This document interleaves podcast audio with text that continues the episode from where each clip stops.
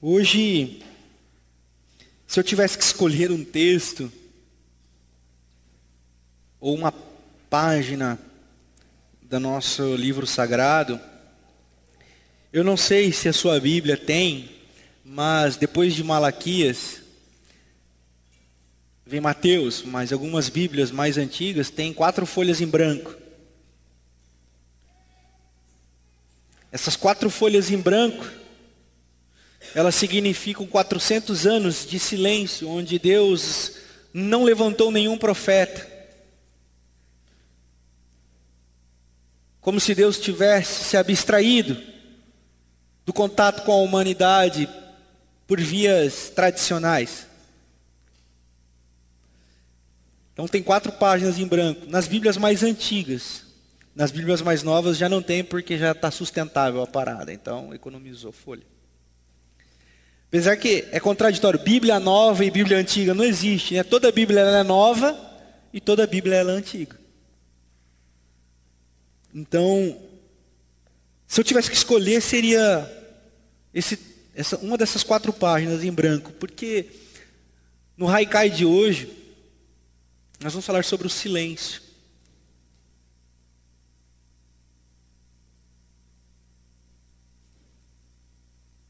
Percebe como o silêncio é ensurdecedor?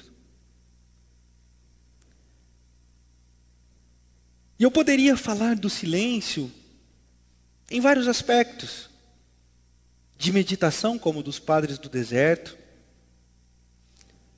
de mindfulness, como técnica de meditação contemporânea que tem ajudado muita gente. Poderia falar do silêncio como oração, mas o texto que me ocorreu falar se encontra lá em Mateus, capítulo 27. Nos versículos de número 45 e 46, quando o nosso próprio mestre, Jesus de Nazaré, ouviu de Deus o silêncio. E Jesus soltou, expressou, verbalizou a angústia da alma da humanidade. Diz assim: ou, e houve trevas sobre toda a terra, do meio-dia às três horas da tarde. Por volta das três horas da tarde, Jesus bradou em alta voz, em alta voz Eloi, Eloi, lama sabachthani, que significa, meu Deus, meu Deus, por que me abandonastes?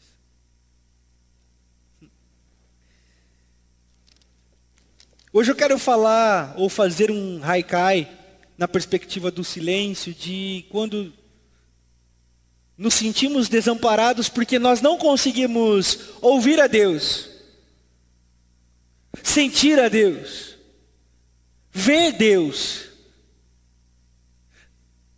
E começamos a nos desesperar, nos angustiar, porque pensamos, Deus se esqueceu de mim. Deus se esqueceu de mim e agora tudo acabou. Está tudo acabado. E pode ser hoje o dia que você se encontra exatamente assim, ou se você não se encontra exatamente assim, você já pode ter se sentido assim. Se você nunca se sentiu assim, significa que você nunca pensou sobre isso na realidade. O angustiar-se por tatear e não encontrar. O angustiar-se por bater, pedir e clamar e não encontrar e não ouvir. Apenas o silêncio. E a vida vai acontecendo, a vida vai se desdobrando e tudo que você ouve de Deus é o silêncio. Você não sabe o que fazer. E aí, nós começamos a criar os nossos próprios deuses. Porque um Deus que não fala não pode ser Deus. Porque nos foi ensinado que Deus fala o tempo todo com a gente, que Deus está se comunicando com a gente o tempo todo. Quando na poesia de Gênesis nós entendemos que Deus, na excelência do paraíso, se encontrava com Adão e Eva na viração do dia.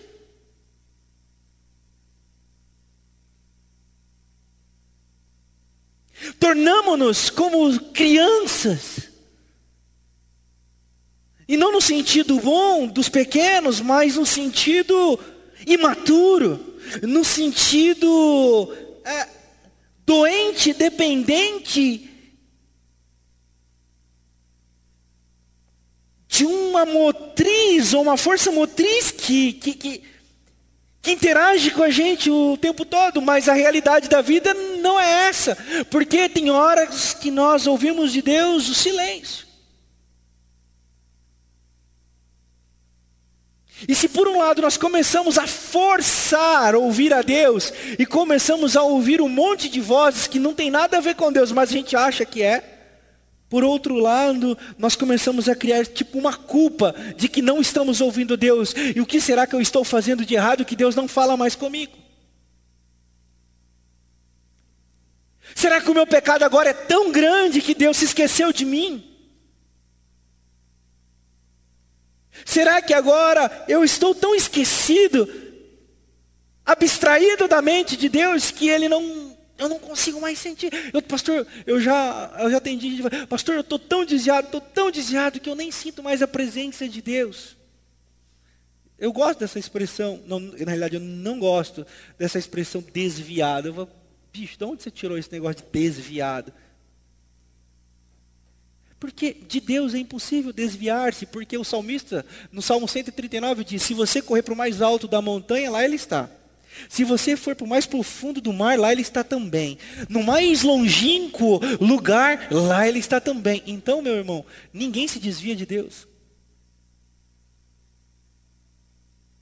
O que acontece é que muita gente, no silêncio de Deus, começa a se culpar. Porque a religião põe-nos uma culpa os nossos paradigmas põem-nos uma culpa. A nossa família põe-nos uma culpa, o nosso pastor põe-nos uma culpa, e nós sentimos-nos como que os esquecidos, por causa do silêncio. Mas Jesus de Nazaré, na sua humanidade, na cruz, diz: Deus meu, Deus meu, que silêncio é esse? E aí você diz: mas pastor, ele não era Deus. E eu digo, ele era Deus, mas era o filho. E como filho sentiu todas as nossas angústias. E a minha interpretação, e aqui é só um convite, você não precisa concordar comigo, apenas convido ou, ou convido a. A reflexão é que nesse grito de angústia, Jesus gritava o meu grito e o seu grito diante do silêncio de Deus. Ele gritava o meu grito e o seu grito diante de Deus. E você pode me perguntar, pastor, e o que fazer diante do silêncio de Deus? Eu tenho algumas falas para você que tenho tentado aplicar na minha espiritualidade, na minha humanidade, na minha pastoralidade. Eu quero compartilhar com você. Eu espero que seja edificante. A primeira delas é que o silêncio de Deus produz em nós uma crise. Crise é uma palavra que vem do latim crinos. Crinos significa escrutínio, pesquisa, exame. Então a primeira coisa que eu quero dizer para você é que quando nós negamos as nossas crises, nós negamos um escrutínio. Nós negamos um exame. Um exame de encontrarmos-nos a nós mesmos.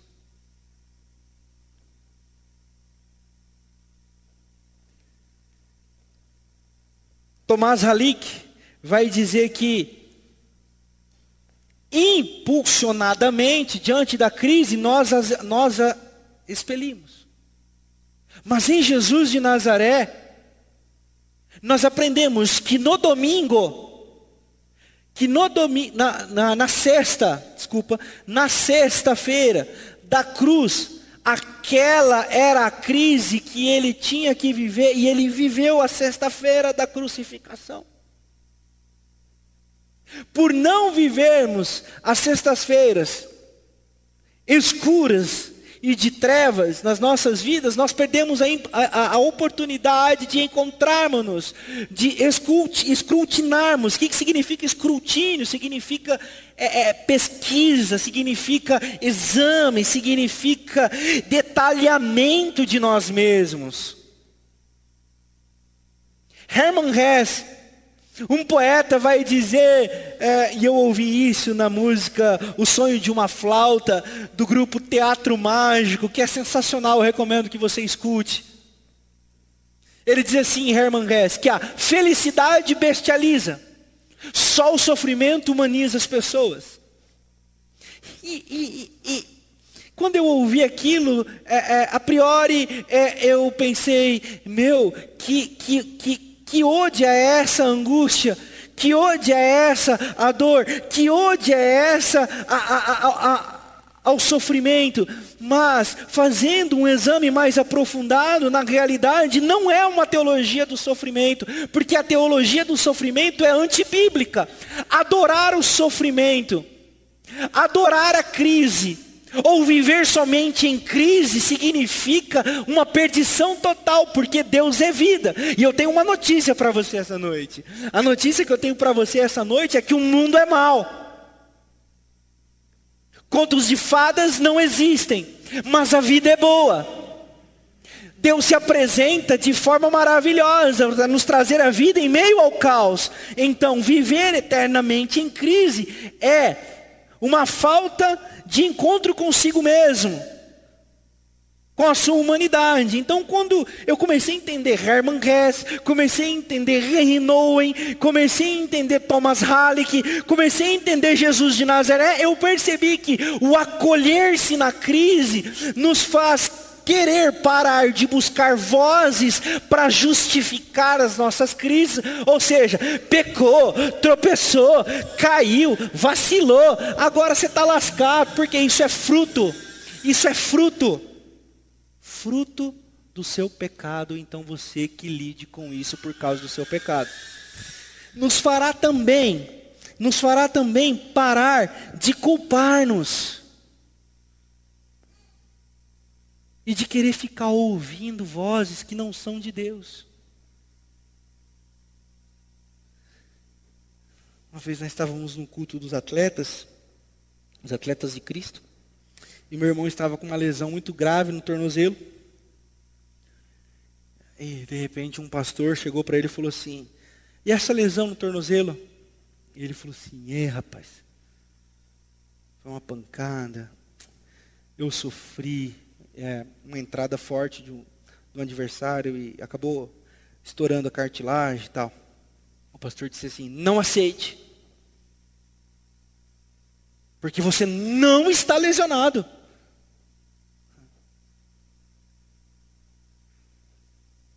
Já ouviram isso em algum lugar? Aceitar a lesão significa falta de fé. Aceitar a crise significa pequenez de fé. Aceitar a crise significa dar voz ao diabo. Aceitar o crinos que nos abate é derrota na certa. E aquilo me, quando meu irmão compartilhou comigo aquilo, eu falei assim: o que esse pastor diz sobre Jesus quando Jesus clamou? Eloi, Eloi, lama sabachthani. Derrotado? Desce daí. Inclusive, se você continuar lendo o texto, você vai ver pessoas como esses pastores, ali embaixo, dizendo assim: salvou todo mundo, salva você mesmo, não tem fé não. Diz que é Deus. E olha a derrota. Diz que é cristão e está em crise. Diz que é cristão e está em depressão. Diz que é cristã que busca a Deus, mas vive choramingando pelos cantos. Quando nós entendemos, quando nós entendemos que a crise é uma oportunidade de escrutinarmos-nos, nós começaremos a encontrar a Deus no silêncio. No silêncio de não sabermos para onde vamos. No silêncio de não sabermos para onde estamos indo. Padre Padre Tolentino ele diz uma coisa muito interessante. Às vezes nós precisamos estar perdidos. Às vezes nós precisamos nos perder. A crise nos coloca diante da nossa perdição.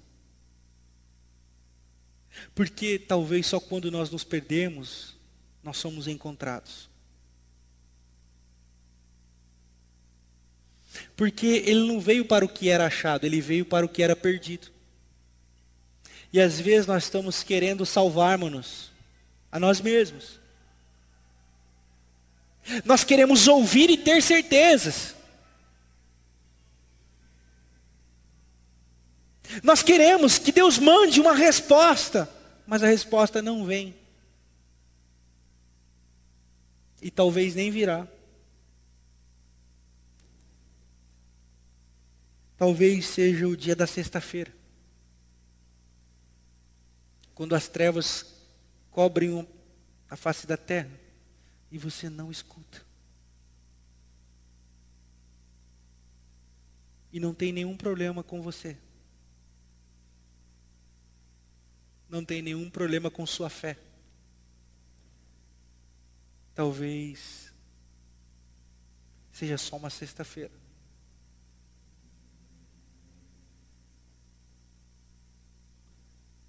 O silêncio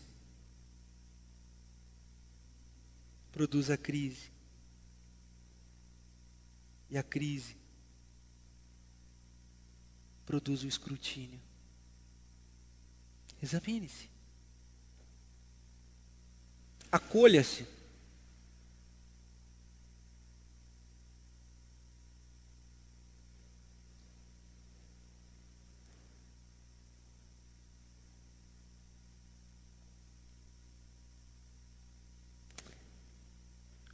O mundo precisa de acolhimento e não de explicação.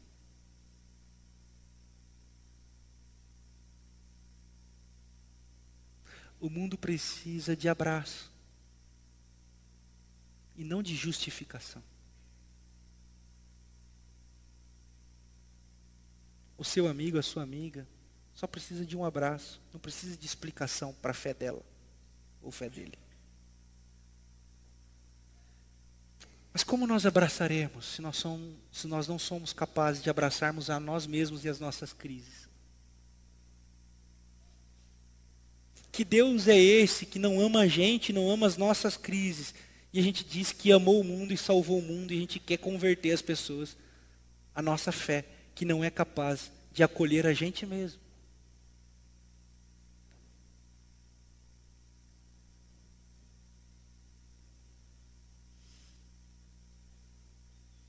Há um, um sábio chinês do século X que ele conta a seguinte história: que um homem chegou no mar e disse assim: Ei, mar, você é Deus? O mar disse: Eu não sou Deus. E ele foi para o vento e disse: Ei, vento, você é Deus? E o vento disse: Eu não sou Deus. E ele foi para o sol. Ei, sol, você é Deus? O sol disse: Eu não sou Deus. E ele foi para os animais: Ei, animais, vocês são Deus? E os animais disseram: Nós não somos Deus nem deuses. E aquele homem foi tomado de angústia. E ali, ele encontrou Deus. Que eu quero dizer com isso?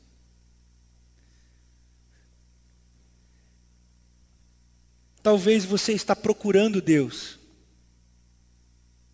Você está perguntando para todo mundo: para onde eu vou? Para onde eu vou? É, atualmente a pergunta é qual é a igreja certa, qual é a fé certa, qual é o jeito certo. Ei, você é de Deus, você não é de Deus, você é herege, você é o anticristo, você é o quê? E fica todo mundo naquela angústia. Quem é? Quem é? Quem é? Quem é? E ninguém está observando a angústia que é onde Deus está se manifestando. Ninguém está acolhendo a lágrima que cai. Pastor, é, é, como é que o senhor faz essa avaliação? Eu faço essa avaliação porque o mundo nunca esteve tão doente. Crise de ansiedade, fobia, pânico. O que é isso se não uma angústia por encontrar? Nunca se encontrou tanto workaholics. O que é workaholics? É, é workaholic, né? No, no, no inglês significa mais ou menos assim, burro de carga. É aquele que trabalha demais, trabalha demais, trabalha demais, procurando encontrar-se consigo mesmo ou fugindo daquilo que não quer encontrar em si. Então, daí vem as crises com bebidas, com drogas, com remédios.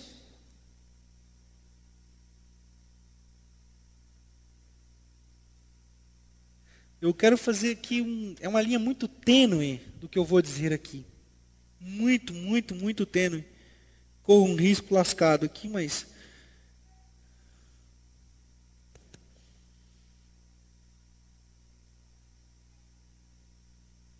Nunca se vendeu tanto remédio antidepressivo como agora na, na história da humanidade. Até pela própria ciência, né? Que foi descobrindo e tal. Mas eu não sei se é essa uma forma de fuga. O que, que eu não estou querendo dizer? Porque eu, ultimamente eu tenho que dizer o óbvio. O que, que eu não estou querendo dizer? Que tomar remédio é ruim, que ir no psicólogo é ruim, que ir no psiquiatra é ruim. Não é isso que eu estou querendo dizer. Eu só estou querendo dizer, num caminho de espiritualidade, que nós temos uma angústia nascendo dentro da humanidade por não saber lidar com a sua própria humanidade, com a sua fatalidade.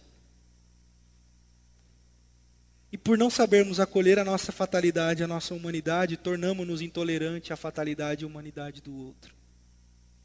Então o que falta em mim, eu projeto no outro. Por não ser capaz de acolher a mim mesmo, eu, eu digo que todo aquele que é diferente de mim deve morrer, deve acabar. E nós vamos criando uma cultura bélica de morte aos diferentes, morte ao morte à pluralidade, morte, morte, morte, mas por quê? Porque nós mesmos já nos encontramos mortos. Por que não aprendemos a lidar com a angústia? Então, a angústia não é um lugar bom. Não é um lugar para se viver. Mas é um lugar que eu e você, todos nós, passaremos. Então precisamos aprender a lidar com ela, como Jesus passou e nos ensinou.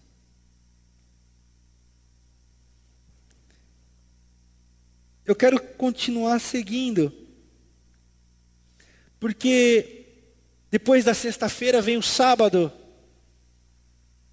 E sábado é o lugar, sábado é o lugar onde nós não sabemos o que fazer. Porque aquele que dizia ser o Deus, o nosso Deus, morreu.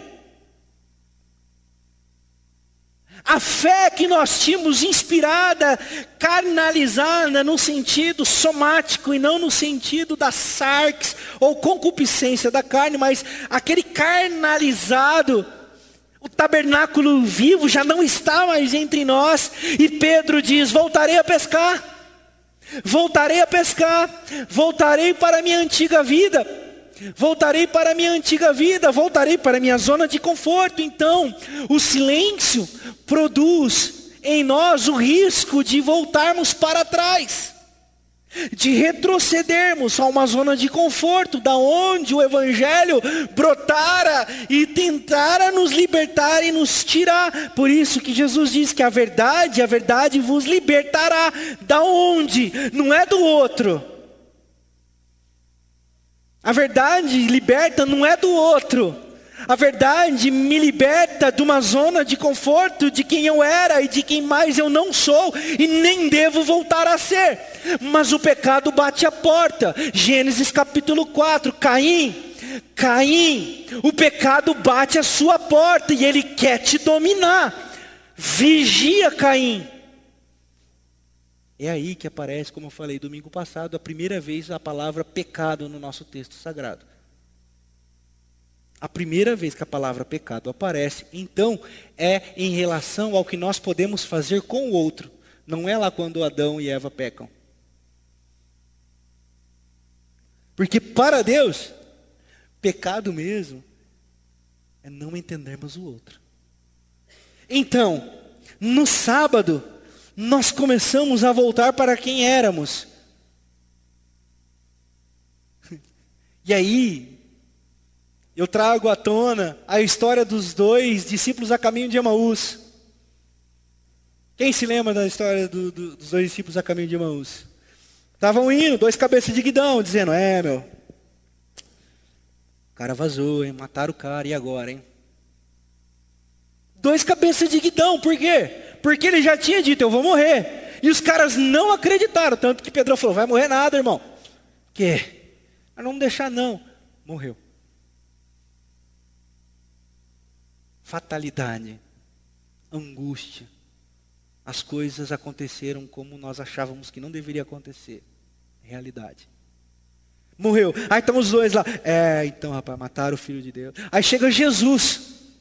E os caras não reconhecem Jesus. Não adianta a gente ficar fantasiando aqui que ele estava com o corpo assim, que ele estava com o corpo passado, que não sei o que lá, que não sei o que lá. Na realidade, é um convite, a minha interpretação também é de que esses caras haviam voltado para onde eles não deveriam voltar, na consciência de si mesmos, e perderam a capacidade de identificar aquele que um dia fora o seu Messias. Então estão os dois no caminho de Emaús. Aí, os, aí Jesus chega e fala: E aí, o que, aconteceu aí, rapaziada? O que, que tá pegando? Aí os caras: Ei, mano, qual é? Chegou agora? Estava onde? Você não ficou sabendo, não? Mataram o nosso mestre, o grande profeta, poderoso em obras, o Filho de Deus.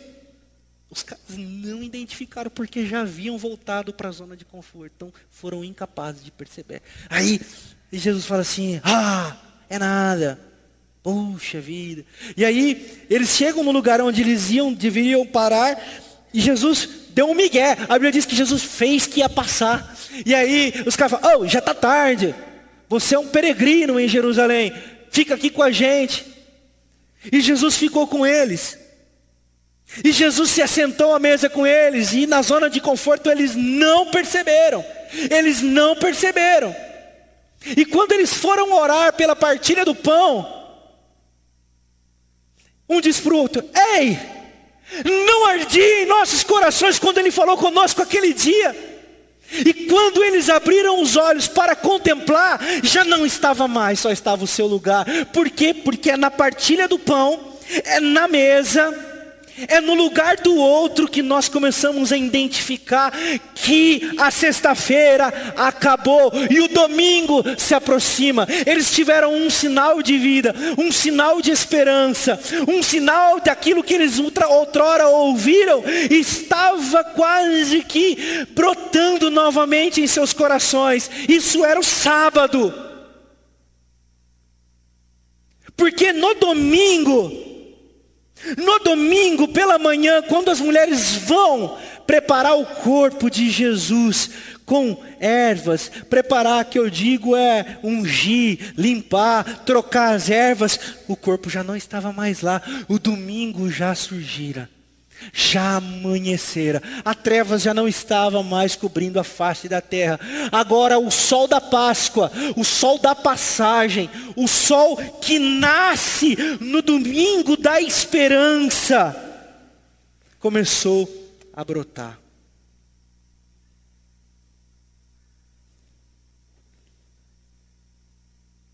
E a melhor coisa, quando amanhecer, é Jesus nos encontrar firmes, acreditando que aquela sexta-feira um dia ia acabar.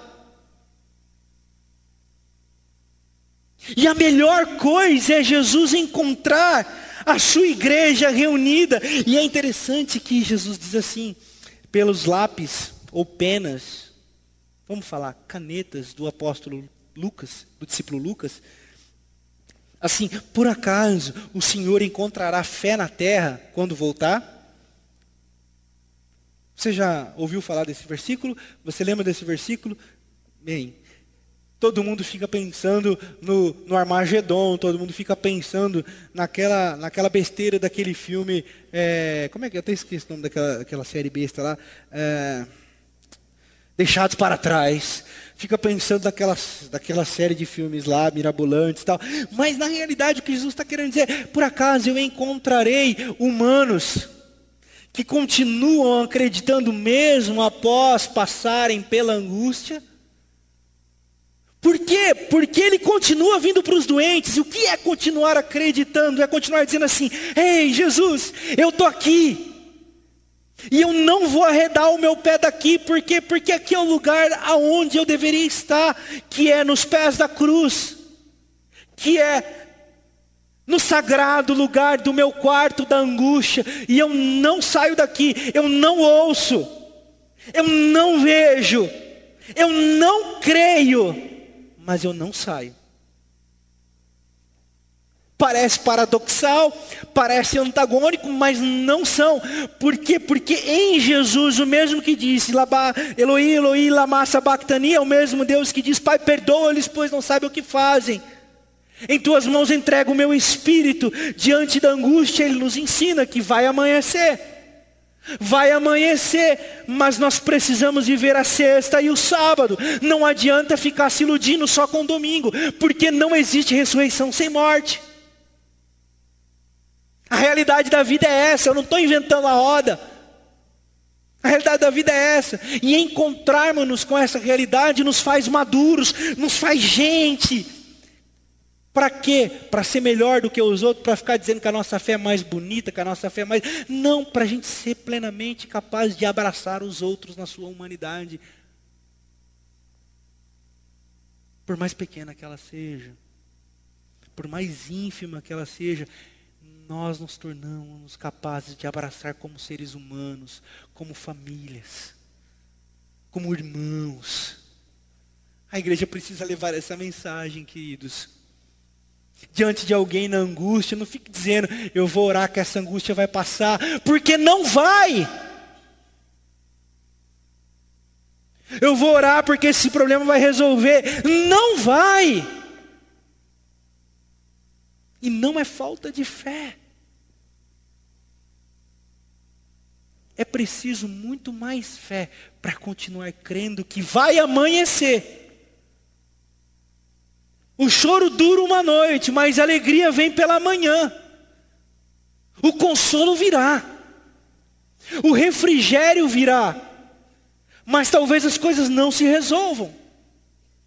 Porque independentemente das coisas, como elas acontecem ou não, ele continua sendo. Ele é. Porque Deus não depende de nada para existir e para ser, porque Ele é Deus. Tem uma música aí no meio pentecostal? Eu conheço todas essas paradas, irmãos. Eu conheço todo esse meio. Você acha que eu não sei o que acontece nesse meio aí? Eu sei, mas tem uma música dos caras que eles cantam, mas às vezes eles nem sabem que eles estão cantando. Eles dizem assim, e não é uma crítica, pelo amor de Deus, não é uma crítica, não. É, é uma constatação. É, assim, é, é, Se ele fizer, ele é Deus. E se ele não fizer, ele é Deus. Se ele curar, ele é Deus. E se ele não curar, ele continua sendo Deus. Eu falo, é, é verdade. Nós só poderíamos deixar de falar que quando não curou, que foi falta de fé. Que se está com depressão é porque está em pecado. Está angustiado é porque deve. Somos humanos. Somos humanos. Plenamente humanos. Fali falíveis. Precisamos é de acolhimento. E precisamos entender que vai amanhecer. E é aqui que eu queria finalizar. Eu queria finalizar dizendo para você que o domingo vai chegar. Porque a morte não tem a última palavra. A morte não tem a última palavra. A morte não venceu. Às vezes, nós ouvimos tantas coisas que nos impedem de ouvir que a morte não venceu. O diabo não tem a última palavra. E se Jesus sofreu de angústia, padeceu de solidão e ouviu o silêncio de Deus, nós também passaremos por isso.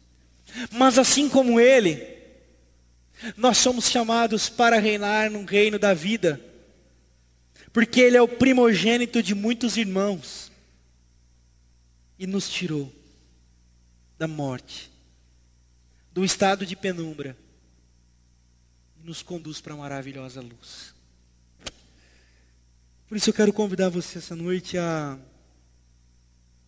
a se acolher. Talvez colocar um espelho diante da sua alma e perguntar como o salmista faz: Por que se abates dentro de mim, ó minha alma? Por que se, se é, é, é, se contorce dentro de mim e me causa tudo isso. Não sabe que Deus é Deus? Talvez hoje você só precisa parar.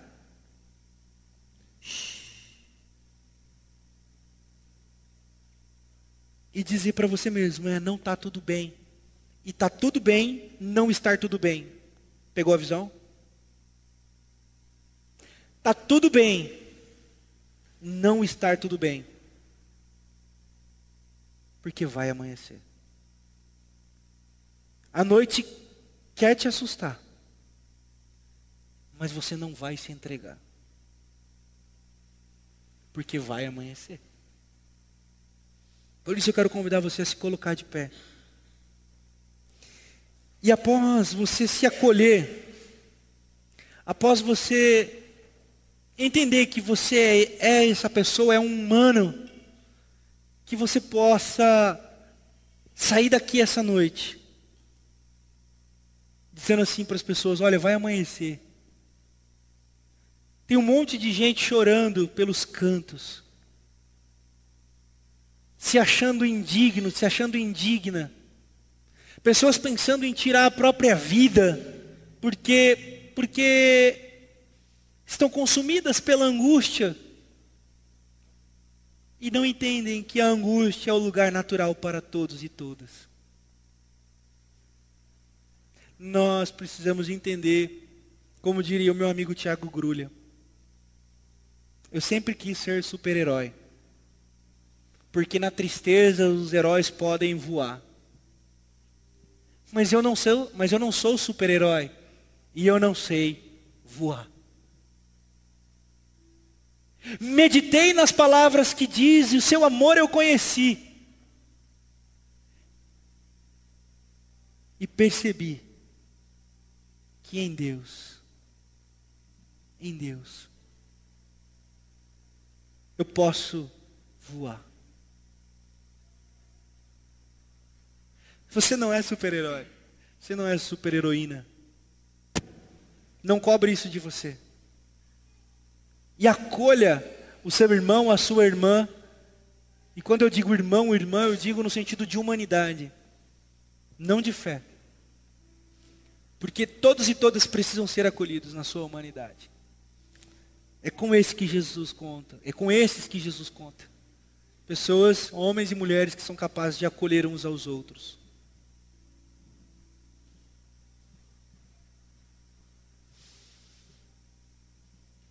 Que você encontre um lugar de silêncio.